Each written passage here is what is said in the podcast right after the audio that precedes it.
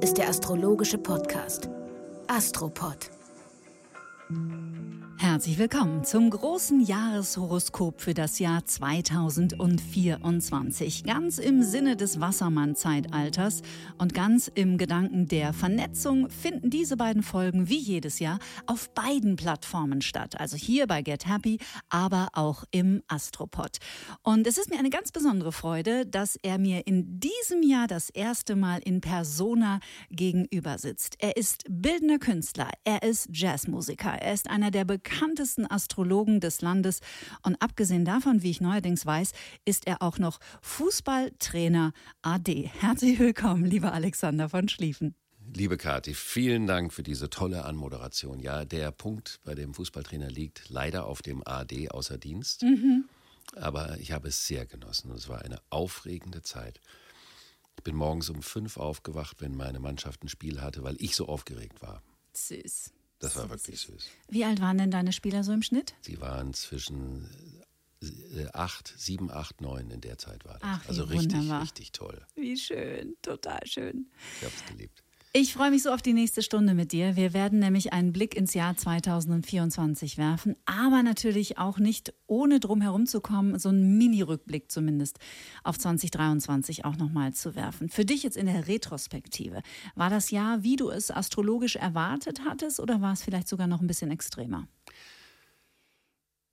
Ich deute ja die Konstellation in der Art und Weise, wie ich das machen kann, aber ich kopple daran nicht immer zwangsläufig Vorstellungen, welche konkreten Entsprechungen das hat, jenseits dessen, was ich erzähle.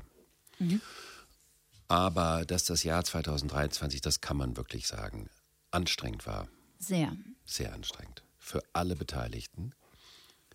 Und es ist eben diese Zeit zwischen 2020 und 2026, das war ja das mittlere Jahr, könnte man sagen, oder 23, 24 ist die Mitte zwischen diesen Jahren, in denen sich eben entscheidet, was bedeutet eigentlich diese neue Luftepoche, in die wir reinkommen. Und da im Jahr 2023 der Pluto, der Planet, der symbolisiert den Einsatz, den man hat, also wie man reingeht in die Dinge, wie man sich das holt, was man braucht, aber auch wie man aufs Messer verteidigt, das, was man zu verteidigen meint zu müssen. Es ist der Enterhaken des Tierkreises oder des individuellen Horoskops. Und Pluto ähm, ist in diesem Jahr das erste Mal in den Wassermann gegangen, was er im Folgejahr auch tun wird. Und mhm. auf diese Nullgrad Wassermann. Und das ist die Gradzahl, an der, auf der der Epochenwandel im Jahr 2020 im Dezember stattgefunden hat. Hi, I'm Daniel, founder of Pretty Litter. Did you know cats tend to hide symptoms of sickness and pain? I learned this the hard way after losing my cat, Gingy. So I created Pretty Litter, a health monitoring litter that helps detect early signs of illness by changing colors, saving you money and potentially your cat's life. Pretty Litter is veterinarian developed, and it's the easiest way to keep tabs on your fur baby's health right at home. Go to prettylitter.com and use code ACAST for 20% off your first order and a free cat toy. Terms and conditions apply. See site for details. Und der Pluto, der darüber rutscht, der sagt, jetzt wird zur Kasse gebeten.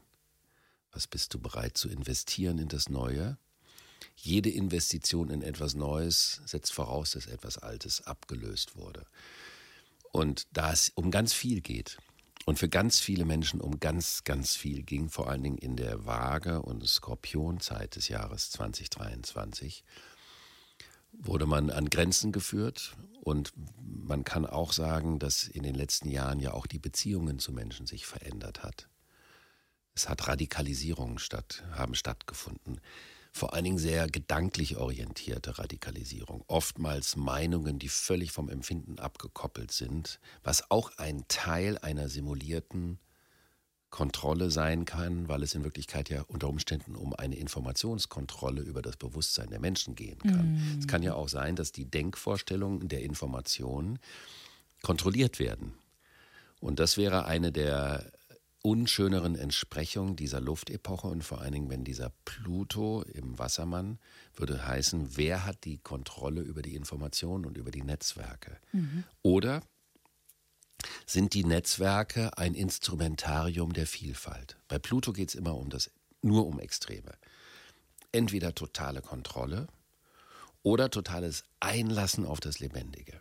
Mhm. Und meistens gibt es dazwischen nichts. Oder diejenigen, die sich Scheintod nennen, äh, die sich Scheintod stellen, was wir ja auch schon in anderen Folgen den Unterschied zwischen Verwaltern und Gestaltern genannt haben. Mhm. Wenn man sich scheintot stellt, dann übernimmt halt jemand anders die Regie. Das kann man auch machen. Dann läuft man halt mit.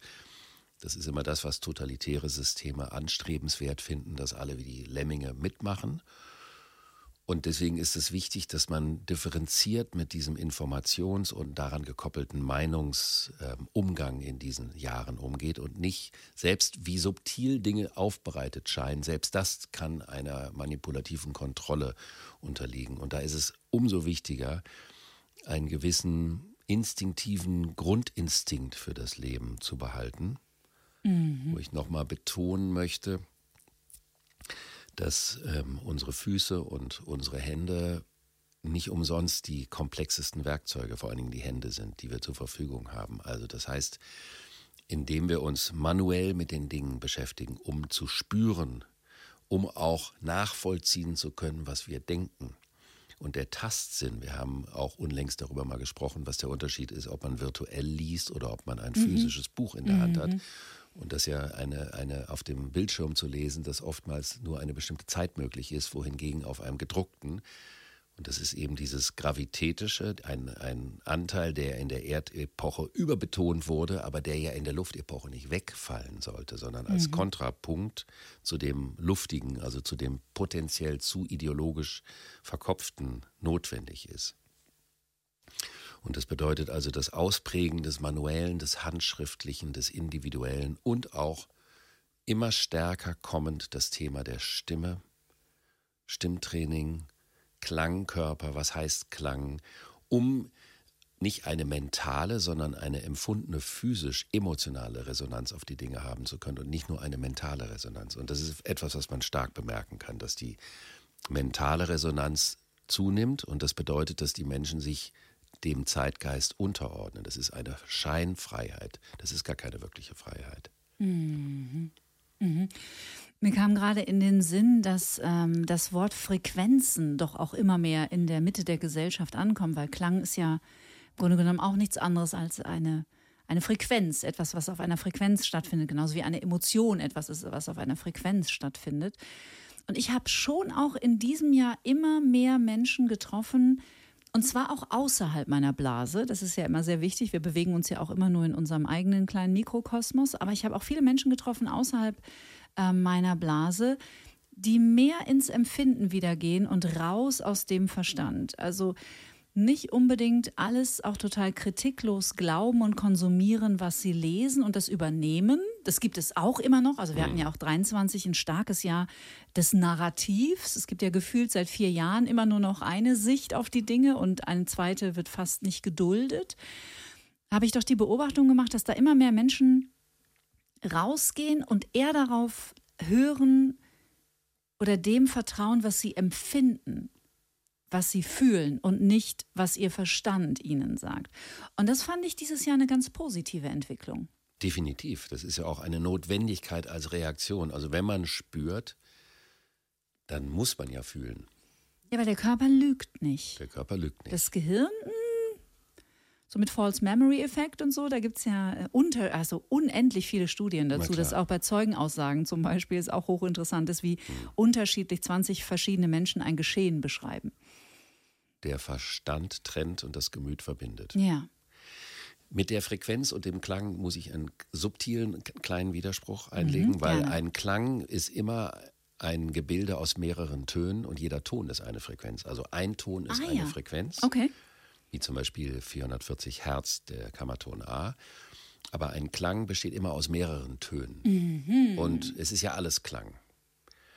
Ich zum Beispiel liebe es, unter Pappeln zu liegen. Und weil Pappeln, wenn man den Blättern lauscht, das ist ein ganz komplexer Klang. Es ist fast ein symphonischer Klang mhm.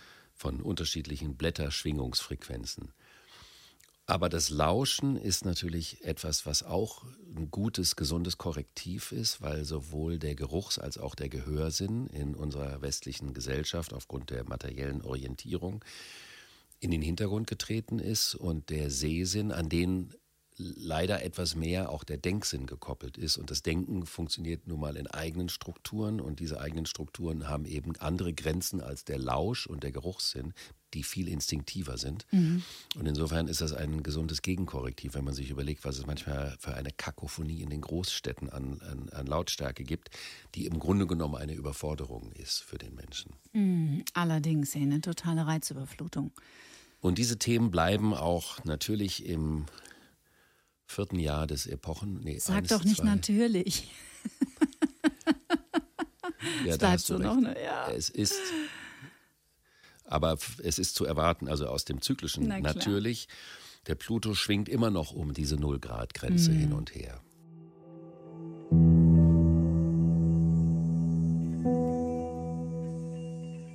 Und das bedeutet, es wird auch im Jahr 2024 Grenzbereiche geben, wo man glaubt, schon vorne zu sein, aber meint, ich halte aber noch eine kleine Hintertür offen und die erlaubt es mir dann doch noch die Sicherheit der alten Zeit als Standbein zu behalten und den Schritt nach vorne nur zum Spielbein zu machen. Und das wird immer noch weiter in diesem Sinne natürlich gemeint. Zerreißproben geben ohne mhm. Ende. Und äh, wie auch schon in den letzten Jahren erwähnt, das territorial-hierarchische mhm. gehört in die Erdepoche. In die Luftepoche gehört das kooperative, vernetzte Miteinander. Mhm.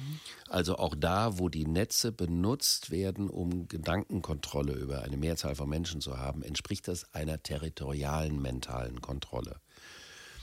Und das könnte man, ohne dass man in irgendeiner Weise sich spezifisch politisch äußern muss, in der Betrachtung der Intention derer, die Dinge unternehmen, kann man für sich sagen, das ist ein Maßstab. Geht es um alte, erdreich-territoriale Abgrenzung oder geht es um den Versuch, auf eine neue Art und Weise in eine Kooperation zu gehen, die dieser neuen Epoche entspricht, in der es vor allen Dingen auch darum umgeht, mit den Ressourcen ganz anders umzugehen. Mhm. Und das wird mhm. ein zentrales Thema in diesem Jahr werden, weil eine der Hauptkonstellationen ist eine Jupiter-Uranus-Konjunktion.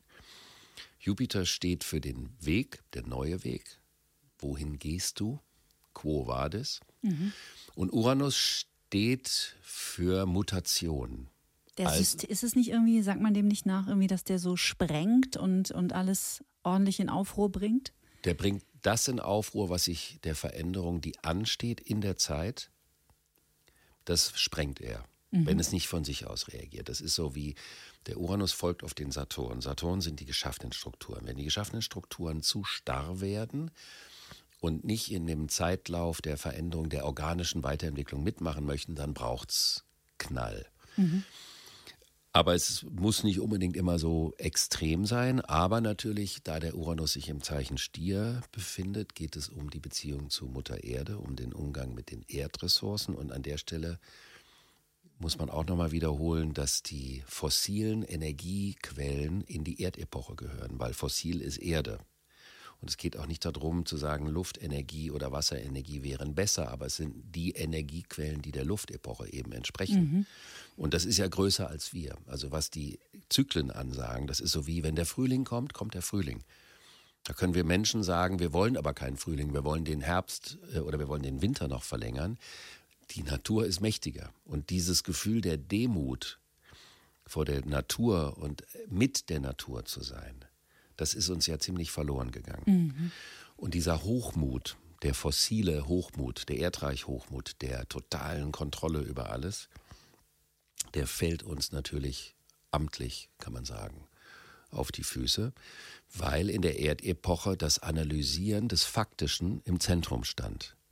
Und das Analysieren des Faktischen bedeutet, dass ich mich als Beobachter von dem zu beobachtenden Objekt abtrenne, um es zu sezieren. Mhm. Das ist also das Nicht-Verbundene. Und das hat ja dazu geführt, dass in der Erdepoche alle spezialisiert wurden und in ihren Boxen, so wie ich das in dem Buch Das astrologische Luftzeitalter auch beschrieben habe, fachspezifisch in die Tiefe gegangen sind, um Fakten und Ursachen zu analysieren, aber die Verbindung zwischen diesen Bereichen nicht mehr stattgefunden hat.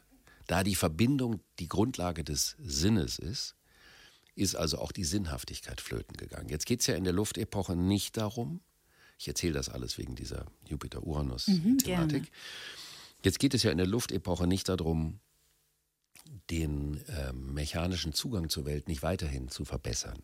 Aber dass diese Art der Weltbetrachtung die Lufthoheit der Deutung eben nicht mehr haben soll und dass es darum geht, die verschiedenen Bereiche wieder miteinander zu verbinden, also in den Austausch zu gehen, also wirklich in das Interdisziplinäre zu gehen, was ja schon wieder kooperativ und vernetzend ist. Das gehört ja eins zu eins zueinander.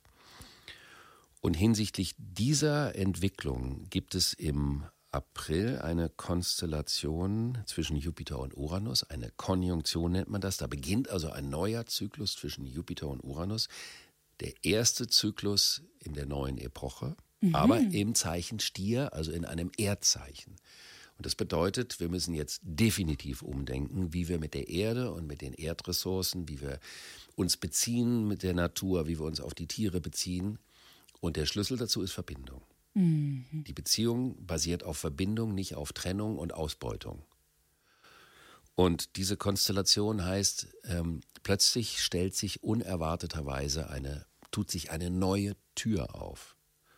Und ich vergleiche das schon seit Ende letzten Jahres, diese Konstellation mit einem Noppenflummi.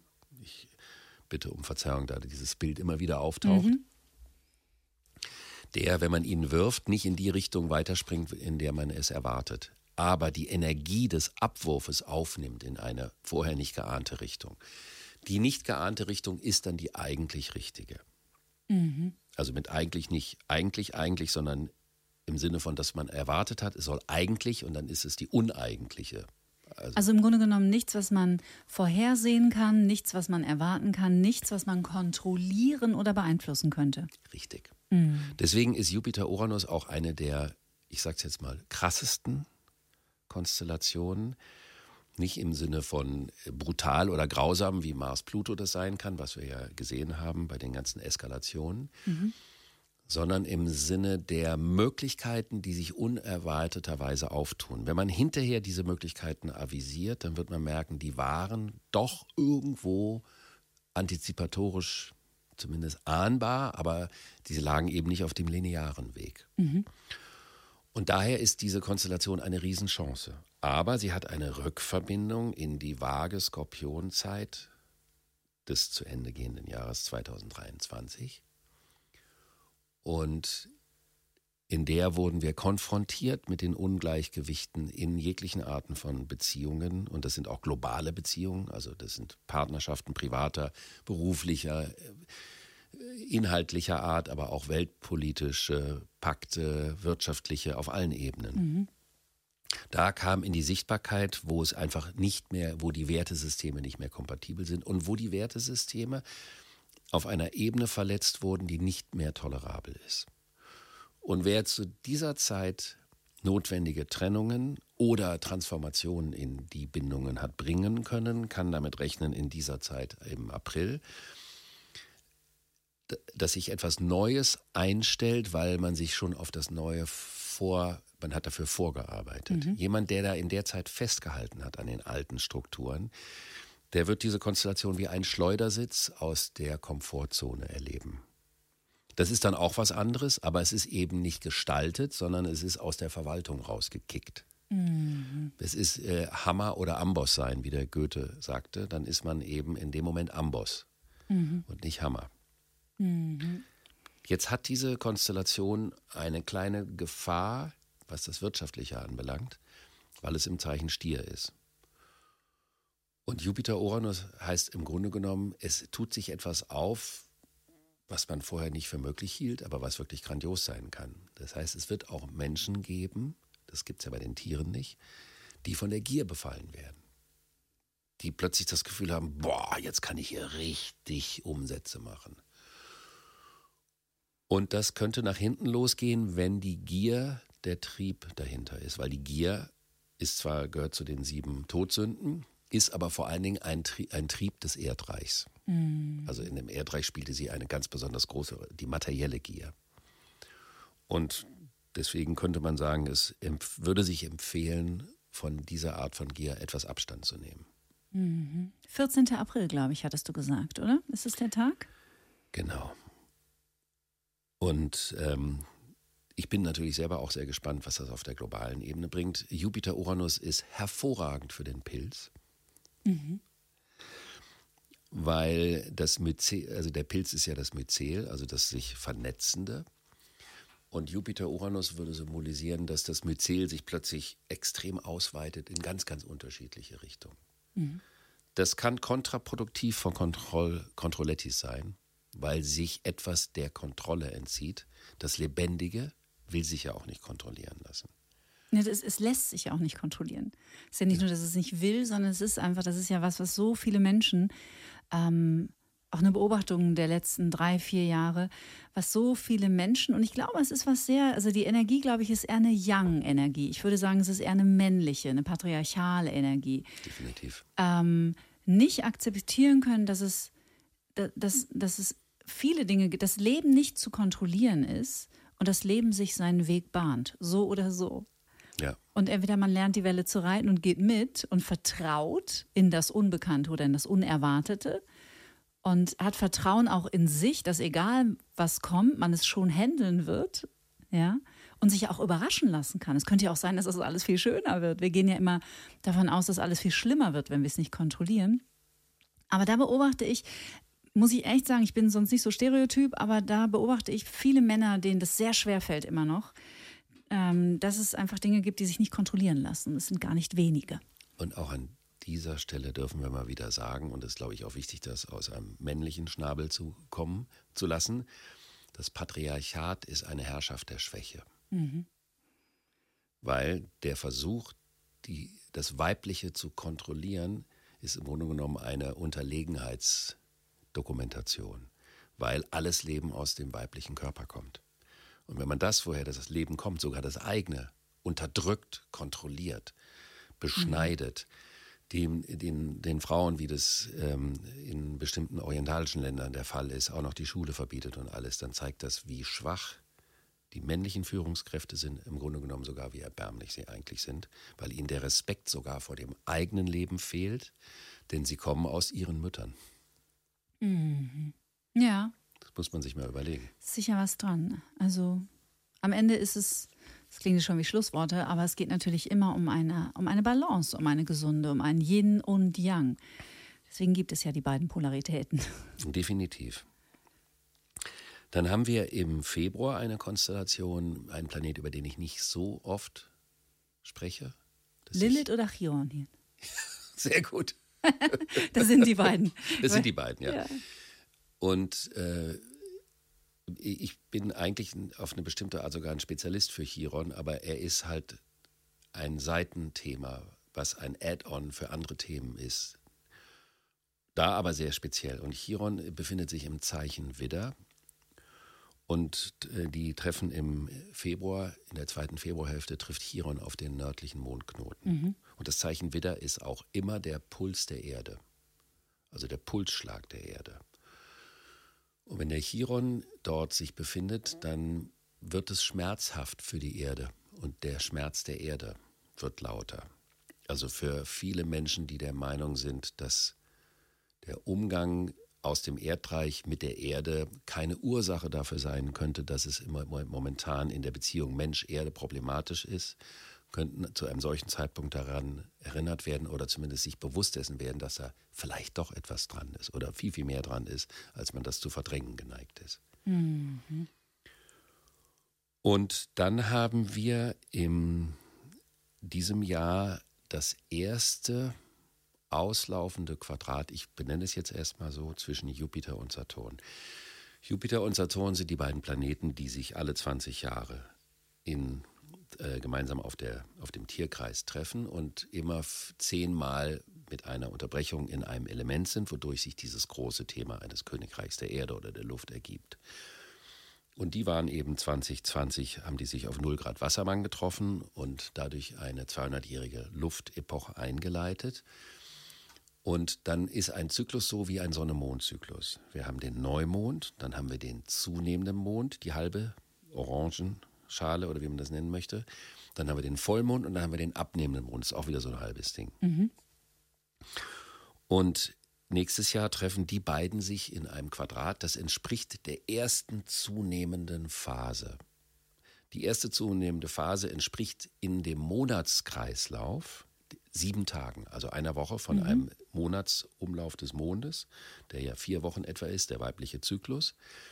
Und im großen Leben äh, sind, ist es der Siebenjahreszyklus. Der große Lebenskreislauf dauert 28, 29 Jahre und sieben Jahre ist immer ein Moment, wo eine neue Phase eingeleitet wird. Die ersten sieben Jahre sind immer die Sturm- und Drangphase. Sowohl beim Neumond im Monat als auch im persönlichen Leben. Also die hast du die ersten sieben Jahre, da ist man noch nicht individualisiert, Sturm und Drang, aber im Sinne der Lebenseroberung als Säugling und Kleinkind ist das auch eine Art von mhm. Sturm und Drang. Dann hat man das zwischen 28, 29 und 35, 36 und dann hat man das wieder Ende 50 bis 64. Oben mal ganz grob. Und dann nochmal ab 84, mhm. wenn es richtig wild wird. und diese Phase dient einer Neuorientierung in einem, in einem großen neuen Lebenskreislauf. Und hier heißt das die Jupiter-Saturn-Phase, der erste Zyklus in dieser neuen Epoche, hat den ersten Wendepunkt erreicht. Es ist also sichtbar, was unter Umständen an Neuem schon gefunden worden ist, aber auch was an Altem sich noch gegen das Neue wehrt. Jetzt sitzen wir ja in einer Welt, in der vor allen Dingen die, die die öffentlichen Informationsmedien äh, sehr stark über Bad News, ähm, mhm. äh, wie sagt man das, Kasse machen oder das ist eben attraktiver, dass jemand der Kopf abgehackt wird, als dass irgendwo ein Blümchen äh, wächst.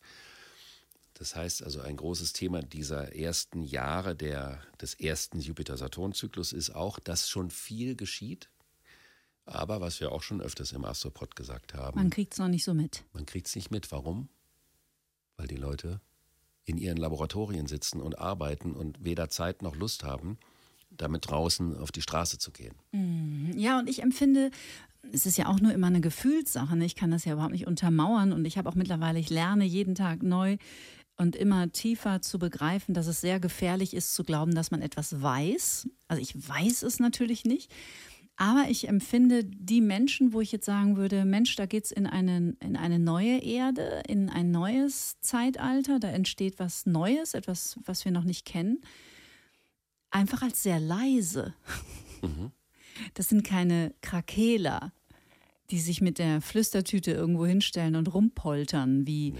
Donald Trump oder Karl Lauterbach oder wer auch immer, sondern es sind einfach mhm. sehr leise, zurückgezogene Menschen, die sich aber auch immer mehr anfangen, eher so im, ich will gar nicht sagen im Untergrund, weil es findet nicht im Untergrund statt, es findet schon in der Sichtbarkeit statt, aber eben auf eine sehr leise Art. Und das, ähm, da finde ich mich total drin wieder. Und äh, das mag ich, weil es fühlt sich für mich nach einem guten Fundament an. Mhm. Das ist so ein bisschen wie, wenn man jemanden neu kennenlernt und in eine Beziehung geht, ist es dann so, so, ähm, oh mein Gott, wir heiraten innerhalb der 24 Stunden, du bist mein Seelenverwandter, so jemanden wie dich habe ich noch nie getroffen, bam, also Drama at its best. Und nach vier Wochen liegt das Ding in Trümmern, so. Ja. Oder nähert man sich einem neuen Menschen und sagt, hey, da ist irgendwie eine Attraktion da und eine Sympathie, lass uns mal kennenlernen. Mhm. Und dann lässt man sich Zeit und baut ein Fundament und darauf baut man dann auf. Ja. Und so fühlt sich das für mich an. Ist auch, ist auch. Er würde dem auch entsprechen, weil es ja eben Zeit braucht. Genau, es braucht einfach Zeit. Und diese Zeit ist Bestandteil eines Zyklus und auf den haben wir keinen Einfluss. Wenn wir den Zyklus verändern, dann vernichten wir alles. Mhm. Also wenn wir den Zyklus verändern wollen, müssen wir die Erde zerstören. Ganz einfach. Mhm. Und das ist eben so, der Pilz als Symbol der Luftepoche ist im Sinne der Vernetzung des Myzels der, der Zukunftspilz. Aber der Erdreichpilz ist der Atompilz. Mhm. Und deswegen muss man sich das überlegen. Mit dem Atompilz können wir die Erde vernichten, dann können wir uns über das Zyklische hinwegsetzen. Dann ist aber auch nichts mehr. Und dann können auch die Herren in, wie man die so schön nennt, mit ihren Zigarren und den ganzen Geschichten, dann können die weiter flanieren und es ist aber, das bringt halt nichts mehr, weil nichts mehr da ist. Mhm. Also ein großes Thema mit diesem ersten Wendepunkt, das entspricht, es sind keine sieben Jahre, es entspricht aber einem sieben Tage, sieben Jahres-Ding. Mhm also ein Um. Und dann ist ja auch das Thema, dass die Zellen sich alle sieben Jahre erneuern sollen. Also ist das auch ein Moment der Zellerneuerung der ersten Phase dieser neuen Epoche. Mhm. Jetzt ist interessant, dass ja das Jahr astrologisch nicht am 1. Januar anfängt, sondern ähm, in der Tag- und Nachtgleiche um den 21. März. Mhm. Das wird im Jahr 24 am 20. März sein. Und ich habe mir das Horoskop für Mitteleuropa angeschaut. Und das ist wirklich hochinteressant, weil der exakte Übergang der Sonne in den Widder, also da, wo Tag und Nacht genau gleich lang sind, findet mit einem 0 Grad Wassermann-Aszendenten statt. Also der Grad, auf dem der Epochenwandel eingeleitet wurde, mhm. wo der Pluto sich auch befindet. Und das wäre ein Hinweis, zumindest für Mitteleuropa. Ich habe jetzt nicht für alle Zeitzonen das machen können. Das ist zu viel Arbeit und würde auch konfus sein dass dieses Jahr definitiv ein Entscheidungsjahr dafür ist, ob man kollektiv wie individuell den Schritt in die neue Epoche schafft oder nicht. Und es ist nicht so, dass eine neue Epoche kommt und jeder schafft den Schritt. Es wird auch Leute geben, die das nicht schaffen, die im Alten hängen bleiben. Und die Kriterien für den Unterschied zwischen dem Alten und dem Neuen, die haben wir ja schon eingangs, meiner Meinung nach, ausgiebig mhm. dargestellt. Das finde ich hochinteressant. Weil ich beschäftige mich auch sehr viel mit äh, sehr spirituellen Menschen und dieser Begriff die neue Erde und was ist das eigentlich, äh, ist ja in aller Munde, gerade jetzt auch in Bezug auf diesen Epochenwandel. Und es gibt äh, viele spirituelle Menschen mh, mm, aus Amerika, die sagen, dass diese neue Erde wie eine, wie eine Ablösung ist von der alten. Mhm. Also es, es gibt Menschen, die bleiben in der alten Erde verhaftet. Nicht alle steigen mit auf ins Paradies, sage ich jetzt mal, ja. ähm, sondern die neue Erde ist etwas, was sich davon löst. Ja. Und wie das dann letztendlich aussieht, ich habe keine Ahnung, ob das, mhm. ob das äh, äh, etwas rein energetisches ist oder was Transzendentales. Ich, hab, ich weiß es nicht, keine Ahnung, aber das äh, würde sich denken mit dem, was du gerade gesagt hast. Na, wenn du schon von Paradies sprichst und wenn man jetzt zum Beispiel Darstellungen auch in der Barockmalerei von, von dem Paradies oder der Hölle sich anschaut, mhm. dann kann man sagen, dass vieles von dem, was die letzten zwei Jahre in der Welt geschieht, definitiv dem Purgatorium oder der Hölle entspricht. Absolut, die Hölle ist jetzt. Ja. ja. Und das ist eben das Erdreich, und ähm, wird ja auch oftmals die Hölle braun dargestellt, mhm. in Klammern politische Gesinnung. Und das ist ja immer Erde, Erde, Erde, also das Versunkensein in die Erde mhm. und dort festzustecken. Dann haben wir ein weiteres Thema, dass der Planet Mars, der ja nicht zu den nicht die großen Themen vorgibt, also in der Astrologie ist das wie in einer Orchestrierung. Die langsam laufenden Planeten und die dazugehörigen Zyklen geben die großen Themen vor. Und dann ab Mars, Merkur, Venus und so weiter, die lösen die großen Themen ins kleinen Alltägliche runter oder brechen das runter. Und der Mars durchläuft in dem Jahr 2024, er fängt an bei 29 Grad Schütze, und läuft bis in den Löwen hinein in dem Jahr. Das heißt, er läuft durch etwas mehr als eine Tierkreishälfte. Mhm. Das Entscheidende dabei ist, dass alle langsam laufenden Planeten sich zwischen den Zeichen Steinbock und Zwillinge befinden, also auf der Winter-Frühlingsseite des Tierkreises, wenn man sich das Horoskop anschauen würde, auf der linken Seite. Das war im letzten Jahr nicht der Fall. Da ist der Mars drüber gelaufen in Spannung, im Gegenpol, aber jetzt läuft er direkt die ganzen großen Kräfte ab. Mhm. Und das bedeutet, dass die Themen, die durch diese großen Kräfte symbolisiert werden, unmittelbar ausgelöst werden, unmittelbar angetriggert. Das ist so ein schreckliches Modewort, mhm. aber entspricht jetzt in diesem Fall. Also es ist aber eher eine Auslösung, ganz direkte, auch Konfrontation. Eine Aktivierung. Eine Aktiv Dankeschön. Das ist viel, viel besser.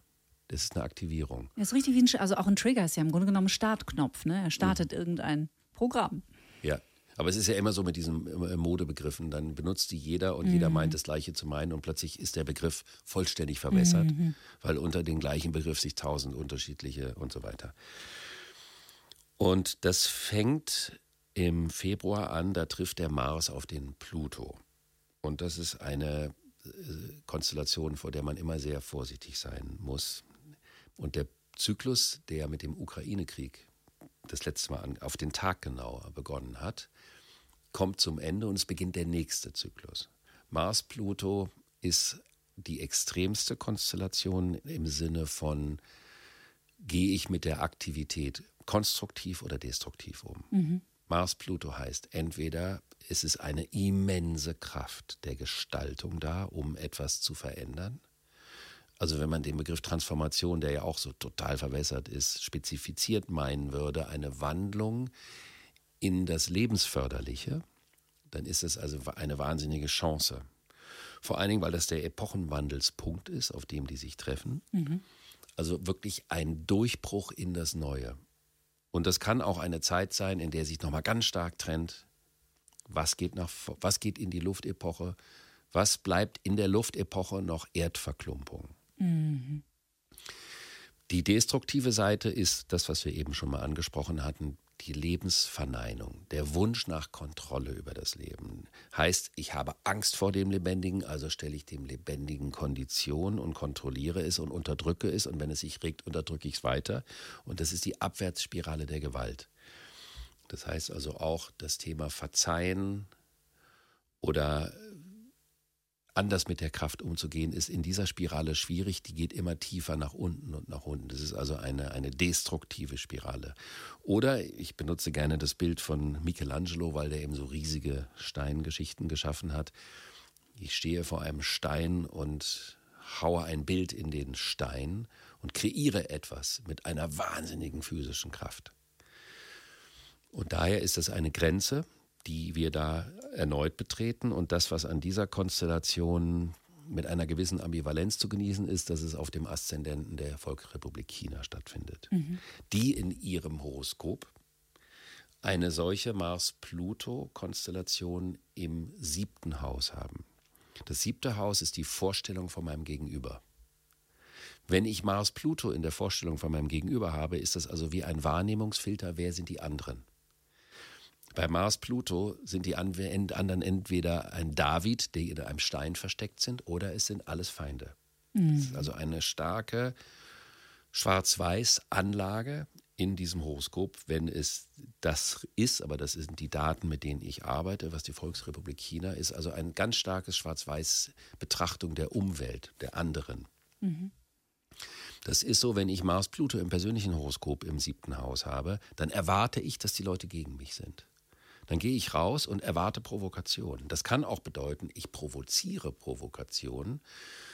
Vielleicht sogar so sehr, dass der andere anfängt, damit ich hinterher sagen kann, meine Vorstellung, dass du ein Arschloch bist, hat sich bestätigt. Das ist ja die, äh, Freud hat das ja schon gewusst. Das ist ja diese unbewusste Reinszenierung. Also wir holen uns praktisch die Bestätigung dessen, was wir sowieso, wovon wir sowieso überzeugt sind. Also wir inszenieren das unbewusst, ja. um uns die Bestätigung zu holen, dass unsere Überzeugung die richtige ist. Und, genau. das, und das passiert auch immer wieder. Das, das funktioniert zu 100 Prozent. Aber es gibt ja zum Beispiel im siebten Haus Charmante, da kann man die Venus haben und dann ist man vielleicht manchmal naiv, aber man sieht das Gute im anderen, das Schöne. Das heißt, in der Begegnung akzentuiert man, ach, du bist aber charmant. Mhm. Und mit Mars Pluto sagt man, ich sehe den ganzen Scheiß an deiner Person, du bist einfach widerlich und hinterhältig und so weiter und so fort. Auch man sieht das, was man sehen will, weil Mars ist, wie wir das schon mal hatten, Welt als Wille und Vorstellung. Mars ist der Wille. Also es ist das, was ich mir vorstellen will was nicht dem mhm. entsprechen muss, was vor mir ist. Es ist viel Trauma auch, ne? Die Welt ist ein bedrohlicher Ort. Das ist äh, auch viel Traumafolge. Ja, wenn wir das Thema Trauma da reinnehmen, dann würde man sagen, die unverarbeiteten Aspekte dieses Themas werden als Rache in die Welt zurückgeschickt. Mhm. Wenn aber dann der persönliche Punkt, also der Aszendent, betroffen ist von der Konstellation, dann gibt es also wie eine Art Vollmond. Und das kann bedeuten, jetzt muss ich mich gegen meine eigene Vorstellung, in Anführungsstrichen, eigentlich gegen meine eigene Vorstellung von Feindschaft zur Wehr setzen. Mhm. Und ähm, das kann natürlich unliebsame Folgen haben, wenn es nicht dazu führt, dass eine Erkenntnis da ist, dass es wichtig ist, die Brille der Wahrnehmung mal zu reinigen. Und das gilt auch für Kulturen, nicht nur für Individualmenschen. Mhm. Aber wenn wir das im Individuellen nicht geregelt bekommen, wie sollen wir das dann auf einer kollektiven Ebene geregelt bekommen? Klar. Und Mars Saturn ist Wille und Widerstand, Wille und Grenze. Also ich komme an die Grenze meines Willens und auch meiner Aggression. Jetzt ist es so, dass Menschen, die aggressiv sind und deren Aggression unterdrückt sind oder unterdrückt werden, werden manchmal noch aggressiver. Das ist also Mars Saturn ist also eine, könnte man übertrieben sagen, es ist aber nicht übertrieben gemeint, eine kann auch Tollwut bedeuten mhm. im symbolischen Sinne. Also blinde Raserei. Blinde Raserei. Und heißt aber auch, wofür sollte ich meine Energie wirklich sinnvoll einsetzen? Denn ich kann als Einzelperson keine Betonmauer umwerfen. Wovor muss ich zurücktreten und respektvoll sein? Oder wo dosiere ich meine Energie, um langfristig in kleinen Schritten? Also das kann bedeuten, dass da so manche Projekte komplett an die Wand fahren, die mit zu viel Projektion und Eigenwillen gestartet sind. Mhm. Aber es ist eben auch ein Erinnerer dafür, dass Mars kann entweder man verzeiht mir bitte diesen Ausdruck, die Ejakula Präcox sein. Mhm. Dann ist es vorbei und dann ist am nächsten Tag wieder von neuem und so weiter und so fort. Das ist die vorzeitige Ejakulation, oder? Das ist die, das ist eigentlich Mars im Schützen. Mhm. Und Mars kann aber auch bedeuten, ich arbeite an einem größeren Projekt und stecke da Energie rein und Energie rein. Also ein Buch schreiben, große Symphonien komponieren, keine Ahnung, was für mhm. Firmen gründen. Da muss ich jeden Tag Energie reinstecken, damit es größer wird, eine Struktur wird, Saturn, und die Energie bleibt. Bei der Ejakula Precox ist sie weg. Mhm. Und bei Mars Saturn soll die Energie bleiben, also in etwas Bleibendes überführt werden. Das heißt also, die Menschen, die in, zu dieser Zeit in ihren Laboratorien an der Zukunft arbeiten, könnten sich dessen gewahr werden, wie sehr und wie viel mehr etwas bereits im Entstehen ist, als man das vorher vielleicht geahnt hat. Alles andere wäre ein Rohrkrepierer. Alles andere wäre ein Rohrkrepierer. Es ist natürlich auch eine gewisse Chance, dass eine gewisse blinde äh, Vorstellungswut, Fanatismus auch Rohrkrepierer-Elemente, also Grenzen erfährt. Was mhm. natürlich für den weiteren Verlauf des Übergangs in die Luftepoche definitiv wünschenswert wäre. Mhm. Dann trifft Ende April der Mars auf den Neptun. Soll ich dir mal Licht anmachen eigentlich? Brauche ich nicht, danke. Auf den Neptun. Nochmal? Nö. Also, das Licht ist an. Ende April trifft der Mars auf den Neptun und wenn der Mars auf den Neptun trifft, ist das so wie Treibsand. Die Energie verliert sich in alle Richtungen, man verliert die Kontrolle. Das ist ein Moment, wo man auch das Gefühl hat, man weiß nicht mehr, wo der Feind ist.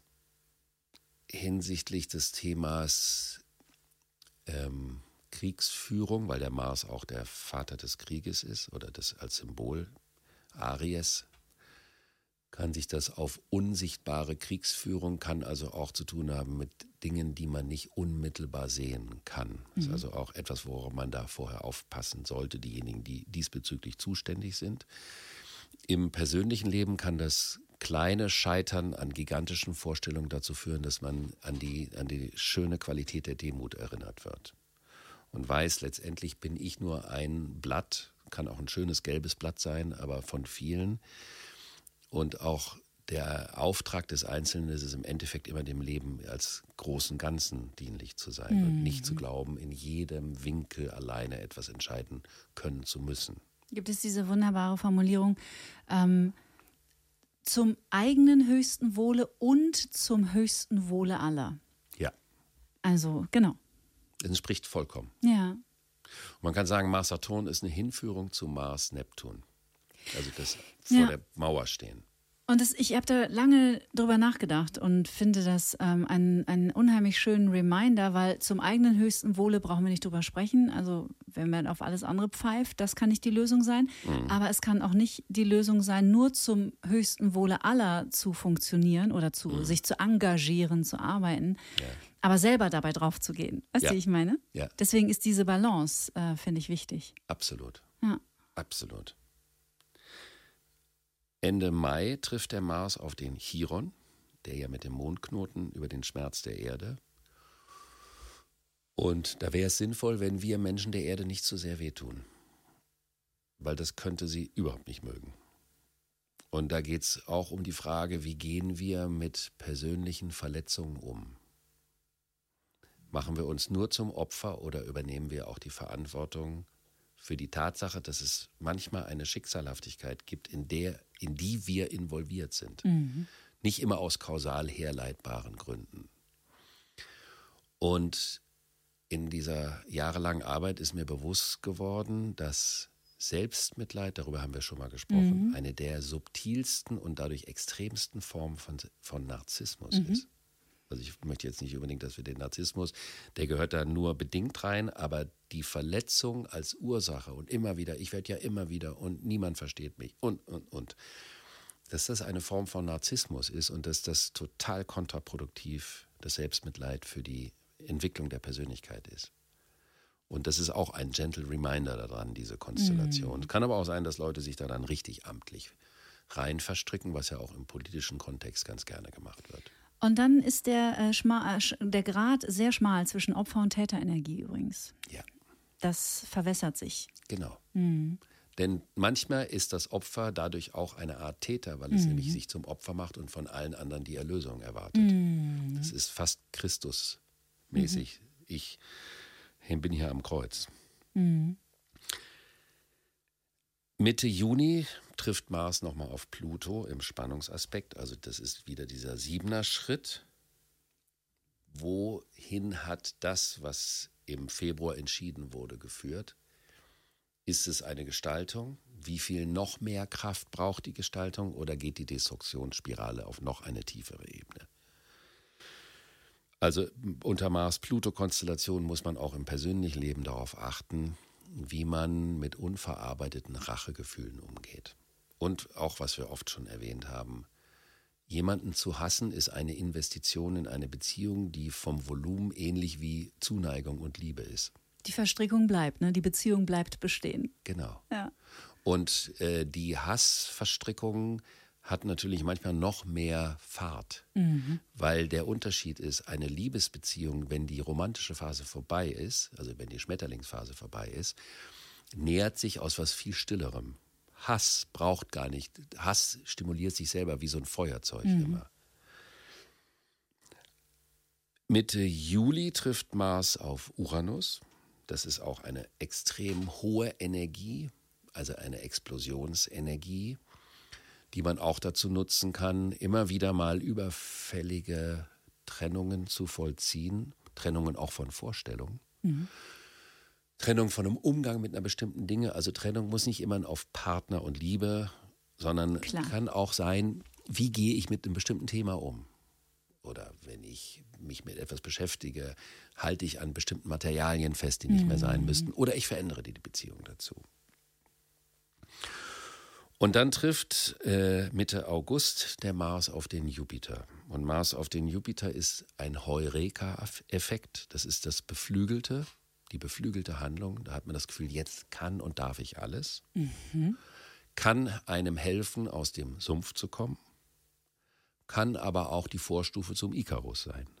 Kennst Ui, du den Ikarus? Na klar. Der Ikarus, der glaubte, mit seinen selbstgebauten Flügeln zur Sonne fliegen zu können und hat den Wachs genommen als Klebstoff. Dann kam er der Sonne ein bisschen zu nah und dann. Genau. Der Sohn von Daedalus. Genau. Ich habe mein Latinum, Baby. da kann ich nicht mithalten. Ja, also sprich, wir, wir planen Großes und merken nicht, dass wir uns auf dünnem Eis bewegen. Und im blödesten Fall schmieren wir ab. Ja, wir müssen uns nicht auf dünnem Eis bewegen, aber wir neigen dazu, die Situation oder unsere Möglichkeiten zu überschätzen. Wir zu also überschätzen, also, ja. Genau, also dünnes Eis ist ja eine Realität. Mars-Jupiter heißt nicht, dass man auf dünnem Eis ist, sondern dass man gucken muss, ob das, was man meint zu können, auch wirklich möglich ist. Dann streiche ich das mit der Weltherrschaft wieder von meiner To-Do-Liste für nächstes Das würde Jahr. sowieso spätestens am 7. Dezember der Fall sein. Entschuldigung. Ende Juli trifft Mars nochmal auf Pluto, diesmal in einem harmonischen Winkel. Und da kann einem bewusst werden, was das eigentlich mit dieser krassen Kraft ist.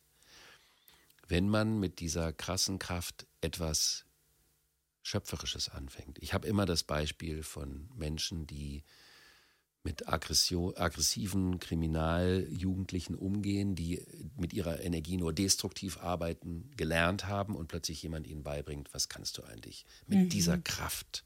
Das ist was ganz, ich habe unheimlichen Respekt vor Menschen, die sowas beruflich machen, weil ich das einen wahnsinnig relevanten gesellschaftlichen Beitrag finde. Und das kann einem auch kollektiv bewusst werden, was bedeutet eigentlich permanentes Auseinanderstückeln oder am Zusammenhalt zu arbeiten. Mhm. Ähm, Anfang November trifft Mars nochmal zum Vollmond auf den Pluto. Dann ist der halbe Zyklus, der im Februar begonnen hat, erstmal vollendet. Und da zeigt sich, wurde was geschaffen oder wurde nur zerstört. Dann geht der Mars in den Löwen und wird dort am 7., deswegen habe ich das mit dem Weltherrschaft eben gesagt, im Zeichen Löwen. Mars im Löwen ist die Rivalitätskonstellation. Mhm.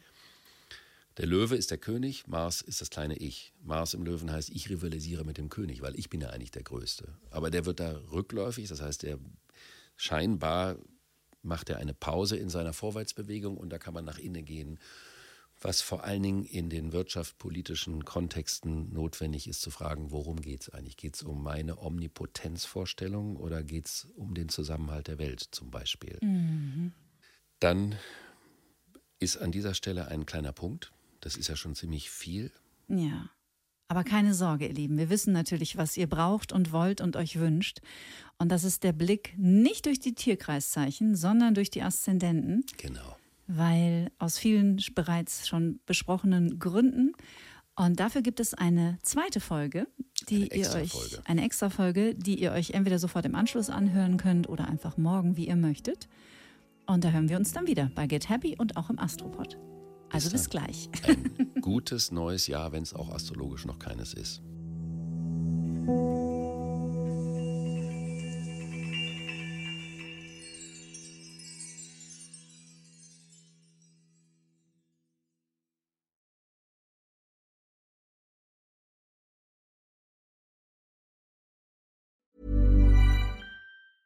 Hi, I'm Daniel, founder of Pretty Litter. Did you know cats tend to hide symptoms of sickness and pain? I learned this the hard way after losing my cat, Gingy. So I created Pretty Litter, a health monitoring litter that helps detect early signs of illness by changing colors, saving you money and potentially your cat's life. Pretty Litter is veterinarian developed, and it's the easiest way to keep tabs on your fur baby's health right at home. Go to prettylitter.com and use code ACAST for 20% off your first order and a free cat toy. Terms and conditions apply. See site for details.